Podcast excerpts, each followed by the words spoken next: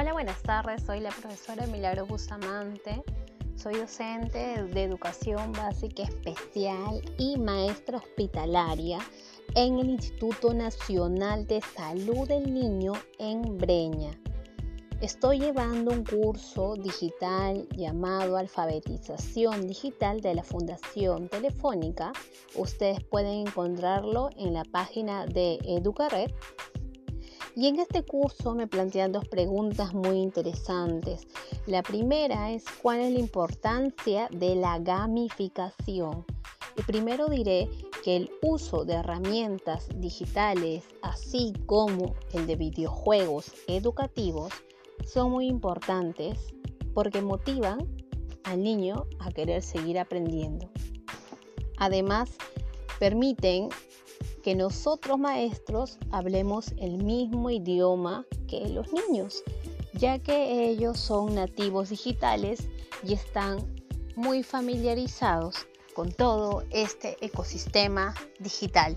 Entonces yo como maestro lo que tengo que hacer es empaparme un poco más del tema y trabajar las capacidades, trabajar lo que nos pide el currículo nacional, involucrando también en ello la tecnología. Tercero, que nos permite trabajar con apoyo de los padres. Y es que el padre al ver que la tecnología también puede ser utilizada de manera educativa, pues lo va a ver de una forma más amistosa. Y la segunda pregunta que me plantean es por qué es importante también el uso de los simuladores. Dentro de este curso me dieron algunos ejemplos, como son las rúbricas, los exámenes y el aprendizaje cooperativo, etc. Este último me parece muy interesante, pues yo lo he podido trabajar dentro de mi aula hospitalaria y he tenido muy buenos resultados.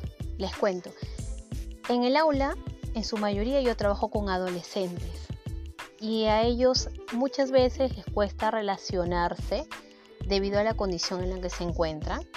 Sin embargo, cuando se plantea alguna problemática referente a cualquier tema y se trabaja en el aprendizaje cooperativo, esta es mi estrategia, me permite que los chicos rompan diversas barreras y puedan trabajar en equipo de manera colaborativa, trabajar de manera alegre con su grupo etario y sacar un producto de ello.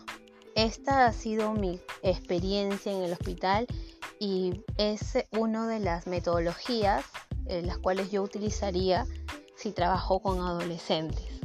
Por eso a ustedes maestros también se los recomiendo.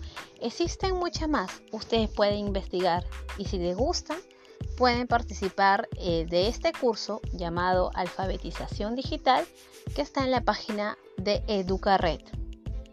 Eso es todo. Espero que les haya gustado este podcast súper cortito, pero informativo. Chao.